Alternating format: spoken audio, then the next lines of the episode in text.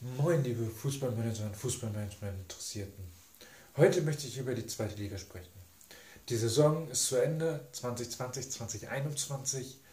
Und ich möchte mal zurückblicken, was da alles so passiert ist. Ich fand, das war eine ultra spannende Saison, ähm, wo bis zum Ende nach unten hin alles offen war und nach oben hin auch. Beziehungsweise dann am letzten Spieltag halt nur noch die drei, wer jetzt in die Relegation kommt. Und dann hat es Kiel am Ende geschafft in die Relegation, beziehungsweise geschafft ist ein bisschen falsch gesagt, eher hatten dann die Pflicht, in die Relegation zu gehen und haben dann den Aufstieg nicht geschafft.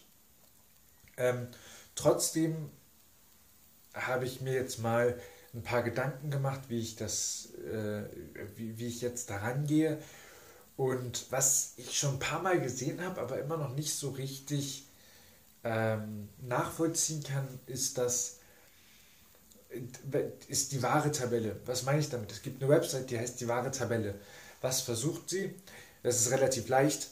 Ähm, sie äh, nimmt die strittigen Szenen, also die Fehlentscheidungen aus allen Partien, sowohl in der Bundesliga als auch in der zweiten Liga, und rechnet da um die Tabelle so um, dass sie stimmen würde, wenn jeder Schiedsrichter immer alles richtig gemacht hätte. Also natürlich nicht immer alles, es sind natürlich die, die, die großen Fehlentscheidungen, die sie dann halt rausnehmen, die ja trotzdem noch passieren. Trotz Videobeweis und trotz ähm, der, dem ganzen Gelaber, äh, wie man das denn alles besser machen könnte, mit, damit das alles klarer wird mit den Regeln, zum Beispiel der Handspielregeln und mittlerweile auch, wann der Videobeweis eingreifen darf und wann nicht. Ähm, und die zweite Tabelle, die ich mir angeguckt habe, ist die, ist, ist die Mix-Tabelle aus Expected Goals and Expected Goals again, Against. Also einmal die erwarteten Tore einer Mannschaft, die schießt, die die Mannschaft schießt, und einmal die erwarteten Gegentore, die sie kassiert. Und ähm, das mit den die, die, die, Expected Goals, die kennen wir schon, die nutzt Sky jetzt immer. Aber ich finde das andere auch sehr relevant, weil es bringt mir nichts, wenn ich eine Mannschaft habe, die einen Expected Goal Wert von 10 hat ähm, und gleichzeitig aber einen Gegner hat, der einen Expected Goal Wert von 15 hat.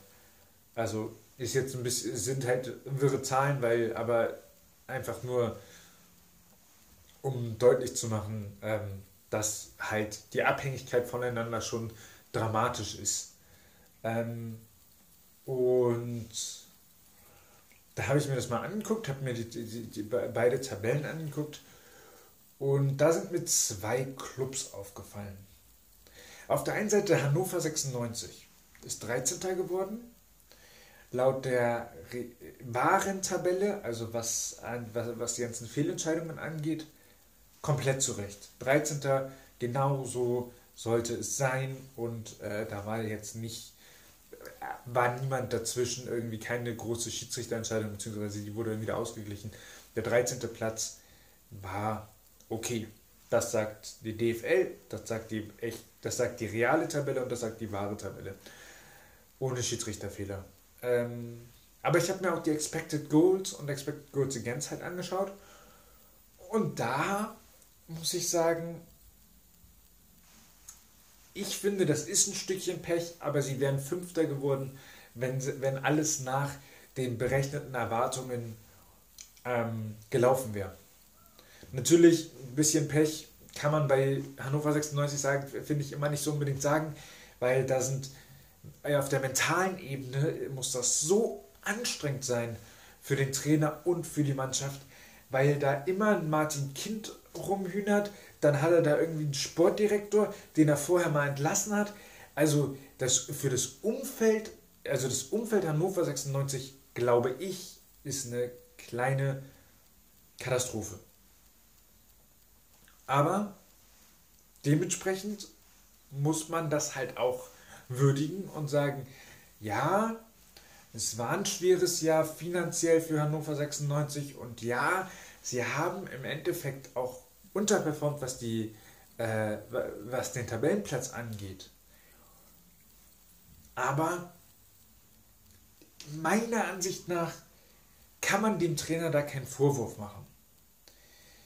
Weil der Trainer kann die Bälle nicht selbst reinschießen. Der Trainer kann die Bälle nicht oder kann die Tore nicht selbst verhindern. Er kann seiner Mannschaft erklären, wie es funktioniert. Und da hat die Mannschaft ja verstanden. Genau das hat die Mannschaft verstanden. Die haben, sonst wären sie nicht in den Expected Goals Platz 5 geworden und in den Expected Goals Against, ähm, also in der Summe aus den beiden, nicht, hätten sie nicht Platz 5 erreichen können. Das heißt, ähm, für Hannover wäre es optimal gewesen, den Trainer zu halten, aber so wie es aussieht, werden sie es ja nicht tun.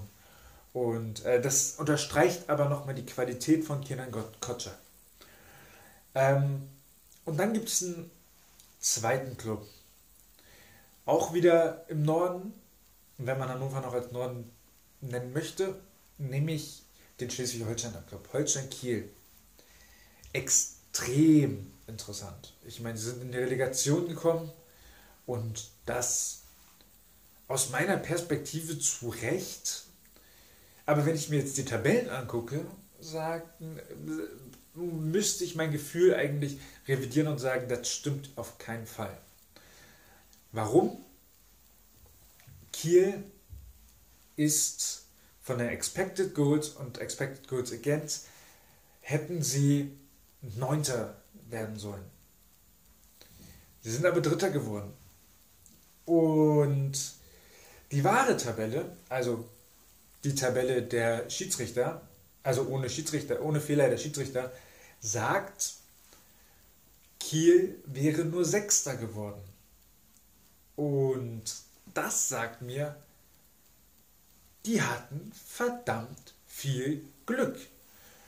Und es ist okay, dass der Trainer von Kiel, Finn Ole Werner, ähm, jetzt auch in der Bundesliga oft im, ins Gespräch kommt oder bei Bremen oder bei Schalke oder wo er noch so überall hin soll.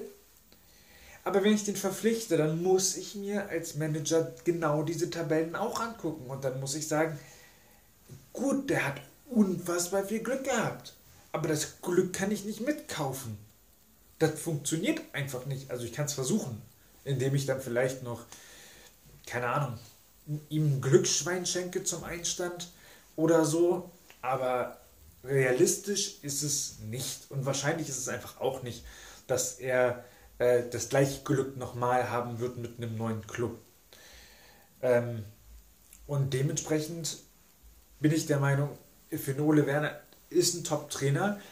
Ähm, Kiel darf auf keinen Fall den Fehler machen, jetzt zu sagen, äh, wir wollen das wieder erreichen weil das wird die Mannschaft zu sehr unter Druck setzen und ich glaube, dann wird es eher in die andere Richtung gehen. Und das ist in dieser Liga halt nun mal extrem dicht aneinander zwischen Abstiegskampf und Aufstiegskampf. Wenn man sich jetzt noch äh, in dieser Saison, erinnere ich mich gerade dran, Pauli am Anfang Hinserie waren sie irgendwie kurz vom Abstiegsplatz, dann haben sie mal ein paar Spiele gewonnen. Ja gut, es könnten noch 10 gewesen sein, also es war schon ordentlich, sind ordentlich in Tritt gekommen, aber dann kurz vor Saisonende, ich glaube so fünf Spiele vor Schluss oder so, waren sie plötzlich im Aufstiegskampf drin, also als absoluter Außenseiter, aber immerhin medial ging es los mit, oh, Pauli könnte doch mal aufsteigen. So, ja, muss ein bisschen was passieren, aber theoretisch und jetzt sind sie ja sowieso schon gut drauf. Und ähm, das zeigt einfach, dass Kiel da echt auch bescheiden sein muss und konsequent weiterarbeiten muss. Aber ich mache mir da bei Kiel überhaupt keine Sorgen. Ähm, und jetzt fußballerisch will ich jetzt auch mal so von 2019, als noch Zuschauer da waren, wir erinnern uns, lang, lang her, bis hin zu jetzt, wie sich die zweite Liga fußballerisch entwickelt hat. Ähm, als wir damals noch im Stadion waren, da war die zweite Liga meiner Ansicht nach deutlich schlechter. Also deutlich schwächer für, für fußballerisch. Natürlich spannend, genauso spannend wie, wie, wie diese Saison, Aber fußballerisch war mehr die Idee, hinten reinstellen und mit langen Bällen nach vorne zu kommen. So habe ich das zumindest in Erinnerung. Kann auch sein, dass ich komplett falsch liege. Aber ähm, das war so die Zeit, wo die Saison hatte noch Robin Dutt bei Bochum, ähm, war damals noch Trainer und, und, Thomas Reis hat dann übernommen. Ähm, so in der, in der Zeitschiene war das. Damals, in dem Jahr müsste auch Ole Werner ähm, Kiel übernommen haben. Und dementsprechend, da war schon großer Wandel, war da schon im Gange. Aber der Fußball war einfach nicht gut. Das, muss, das kann man auch so sagen, finde ich. Und ähm, das hat sich dann verändert, so diese, in, in dieser Saison, finde ich, da hat man, da habe ich dann plötzlich gesehen, dass Osnabrück auch plötzlich einen offensiven Ansatz oder einen offensiveren Ansatz gewählt hat als noch in der Aufstiegssaison.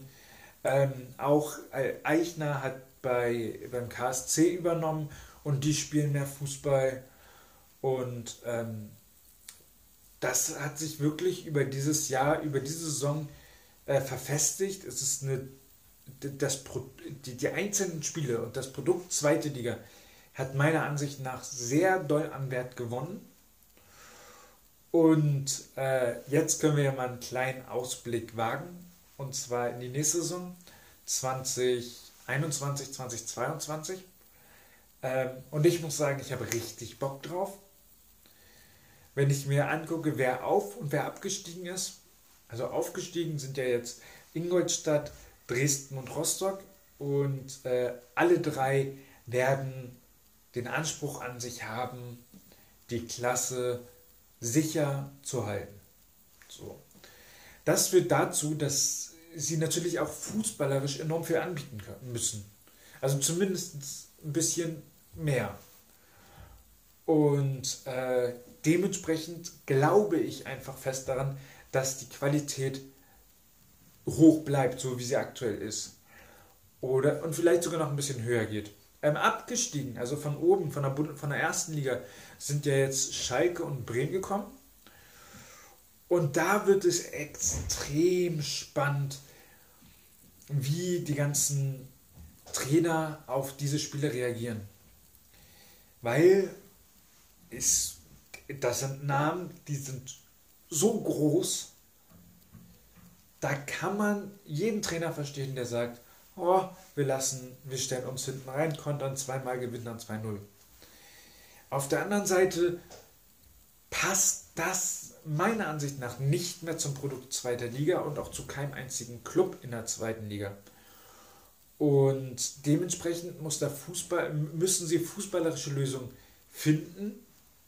Und wer sowohl Bremen letzte Saison verfolgt hat, als auch Schalke, der sieht oder der hat gesehen, dass mit intelligentem Pressing, mit bisschen Druck, beide nicht wirklich stabil sind. Und das werden sie auch nicht in der kurzen Vorbereitung vor der zweiten Ligasaison in den Griff bekommen. Davon bin ich überzeugt. Je nachdem, wen sie dann da als Aufbaugegner haben oder als Abbaugegner, je nachdem, ähm, wird es, könnten sie nie richtig in Rhythmus kommen und dann auch in der zweiten Liga verharren, was beide ja nicht so gerne wollen. Aber so geht es dem HSV, so geht's, es Bochum elf Jahre und so wird es auch noch sehr vielen anderen gehen. Ähm, und dementsprechend ist, wird das extrem interessant, wie die Clubs gegen äh, Bremen und Schalke spielen. Ähm, ich hoffe, dass spielerische Ansätze, dass die Trainer spielerische Ansätze wählen, weil dann wird die zweite Liga zum enorm guten Produkt. Fußballerisch haben sie es jetzt schon gepackt. Also diese Saison war top, fand ich. Die Gründe sind wahrscheinlich, also sehe seh ich sehr doll auch darin, dass keine Zuschauer da waren. Weil der Unterschied ist die gelingende Kommunikation ist natürlich einfacher, wenn nicht 30.000 um dich herum sind und rumschreien Und ich glaube, dass viele Trainer und viele Spieler mehr den Mut hatten, ähm, den, flach zu spielen und, und, und schön zu kombinieren und einen geilen Fußball anzubieten, weil es keine Fans gab und weil sie wussten, wenn es knapp wird, ruft mir irgendwie mein Keeper oder mein Nebenmann zu, dass ich den Ball wegdreschen soll. Und sie hatten die Sicherheit, dass es gehört, dass sie es hören.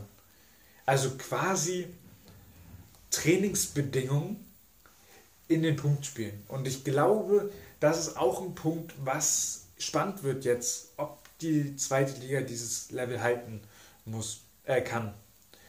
Ähm, und äh, wenn oder unabhängig, was die zweite Liga jetzt in der, in der nächsten Saison äh, anbietet, unabhängig wie gut der Fußball da ist, ist alleine die Besetzung der Liga für mich ein absoluter Auftrag an die DFL, was die Vermarktung angeht. Die erste Liga rennt sowieso weg. Das, das geht fast von allein gefühlt. Ähm, aber die zweite Liga, die hat jetzt für die nächste Saison so ein interessantes Paket an Clubs, dass es einfach Ziel der DFL sein muss, da richtig Gas zu geben und die richtig gut zu vermarkten und das noch besser als, als in den vergangenen Jahren. Weil das, diese, diese Saison, da bin ich sicher, die haben wir jetzt einmal, aber langfristig wird die zweite Liga die, die, den, diese Qualität, die sie hat, nicht halten können weil natürlich immer die Besten weggehen und äh, in die erste Liga kommen dann kommen da immer zwei, drei komplett ähm, kaputte Clubs raus, die dann immer erzählen, wie hart das Leben sei und mi, mi, mi. Ähm, also Bremen könnt aufhören zu jammern, Schalke könnt aufhören zu jammern. Ihr seid im geilst, in einem der geilsten Produkte im Fußball und äh, werdet kreativ, macht, macht euch ein geiles Jahr oder ein geiles Jahrzehnt. Ähm, ich kann mir bei euch beiden vorstellen, dass ihr in, in fünf Jahren glücklich seid, wenn ihr noch in der zweiten Liga seid und dementsprechend. Ähm, ja, das war mein, äh, mein Blick auf die zweite Liga, auf die ähm, letzte Saison und auf die, die jetzt kommt. Äh, mich würde sehr interessieren, wie du das siehst. Wird die zwei, wie, wie, war, wie war das Jahr für dich? Wie findest du die Aufsteiger? Wie findest du die Absteiger? Und wie glaubst du, wird das nächste Jahr? Und kleine, als, als kleinen Spaß am Ende, ähm, von einem Jahr habe ich gesagt, Fürth steigt auf, allerdings erst als die Saison losging. Und ich kann dir gar nicht sagen, warum, aber ich möchte dir, ich, ich sage jetzt hier voraus ein Aufsteiger. Und das wird der KSC sein. Ich glaube, die werden mit Eichner nächste Saison, äh, ja, in, in der Saison 21, 22 den Aufstieg in die Bundesliga schaffen. Und den zweiten, da will ich mich noch nicht festlegen, da, da brauche ich dann mal wieder ein bisschen Input, die ersten zwei, drei Spiel, Spieltage und dann werde ich mich auch mal dazu äußern, wer denn noch, wer denn als zweites aussteigt. Aber Karlsruhe, das wird was. Bis dann.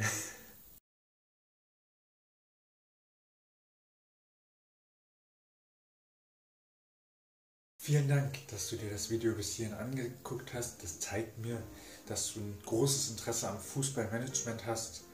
Und äh, dementsprechend möchte ich dir jetzt noch ein kleines Angebot machen. Ähm, ich habe Anfang dieses Jahres, also Anfang 2021, die Fußballmanagement Online Academy gegründet. In dieser Akademie sind schon einige Online-Kurse. Schau mal, ob dich da vielleicht ein Online-Kurs anspricht, der dich dann weiter nach vorne bringt. Wenn du weitere Fragen hast zu irgendwelchen Themen, komm gerne auf mich zu, schreib mir auf Instagram oder Facebook und ähm, ich freue mich auf deine Nachricht und ich wünsche dir viel Spaß bei den Online-Kursen. Die Online-Kurse findest du unter dem Link, der in der Videobeschreibung, ähm, den du in der Videobeschreibung findest. Ähm, ich freue mich, dich mit meinen Videokursen und natürlich mit dem, äh, mit dem Content auf YouTube und, oder als Podcast, wenn du es als Podcast hörst, ähm, nach vorne zu bringen, sodass wir gemeinsam wachsen.